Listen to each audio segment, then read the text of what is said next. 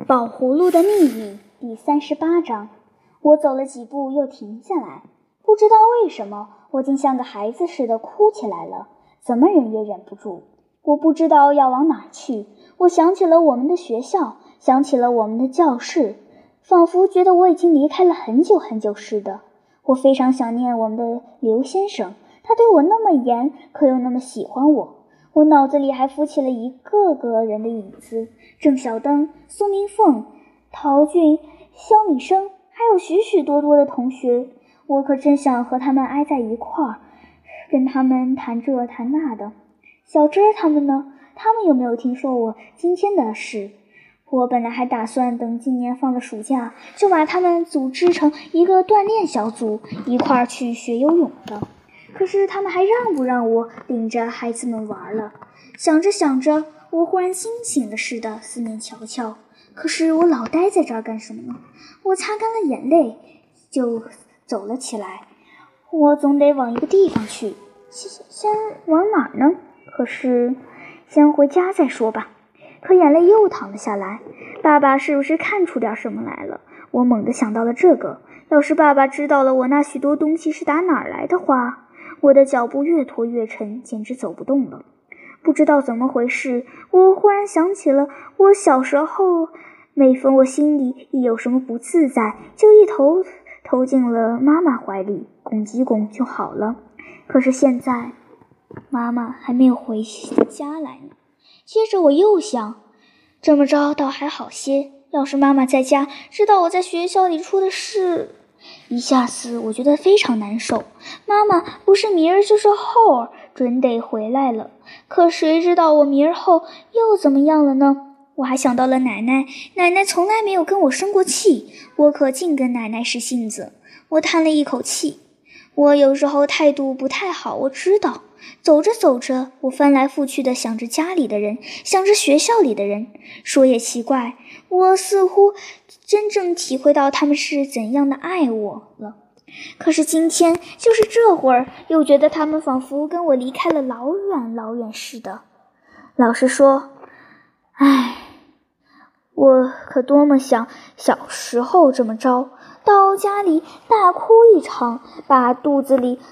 别扭的全都哭出来，让奶奶哄哄我啊！快回去吧，不管怎么着。我加快了步子，一直进了城，在大街上走着。我低着脑袋，越走越快。可忽然，我事先一点也没有发觉，我的胳膊被人拽住了。脑筋里来不及考虑怎么办，我只是头也不回，把身子一扭，挣脱了就跑。呃，王宝。我又给拽住了，你往哪儿跑？哎，是你哦，杨栓。我透了一口气，你这是干嘛？梁栓压着嗓子叫：“别嚷嚷！我问你，你是不是回家去？怎么？来来，跟我走。什么？你可不能回家去了。他小声告诉我，你家里闹翻了天。为了你，你学校里有人上你家找你，没找着。”他们打了电话给你爸爸，你爸爸可生气呢。他们追究你那一屋子东西是怎么来的，还疑心你是跟我合伙呢。你奶奶急急的，一把眼泪一把鼻涕的，胡说，有这好事？我这是顾上咱们交情才找你来的，你爱信不信？那你是怎么知道的？呃，这你甭问了吧。可是他四面张望了一下，还是告诉了我。他今天上我家去过两趟，第二次去他就听见嚷着这个乱子了。我我老实跟你坦白吧，我是去拿你一些小玩意儿，我实在没办法。王宝，你昨儿给我的那五五块钱不知怎么不见了，我只好呃下回可不敢了。我真的服了你了。什么？有别逗我玩了？你自己还不明白？再问他才知道。他上我那儿偷走了我那只花瓶，可是后来他一点儿也没有瞧出什么破绽，那只花瓶就不见了。于是他又混到我家去，才发现那个赃物好端端的仍旧摆在我屋里桌上。我真该死王宝！我自个儿说好，谁让你去太岁头上动土的，活该！这么着还便宜了你呢。人家如意手，得了得了，别说了别说了。我烦躁地打断了他的话。呃，我奶奶在家不在？这会儿，他刚要走，可是忽然好像给什么遮了一下似的，一跳。我得走，我家里找我来了。他很快地说了这么一句，掉头就跑，转眼就连人影儿也不见了。我正在这里发愣，我兜里的那个宝葫芦可欢天喜地地叫了起来。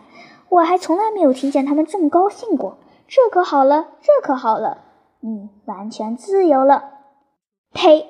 我啐了一口，拔腿就走。你上哪儿？王宝宝葫芦问。我不理。我的宝葫芦就又给我计划起来。从此以后，就谁也管不着你了，谁也妨碍不了你了。你一个人的日子要是闲着无聊的话，可以让杨双来给你搭搭伴儿，让他也做你的奴仆。我走得更快，很想的踏着步子，就听不见他下面说些什么了。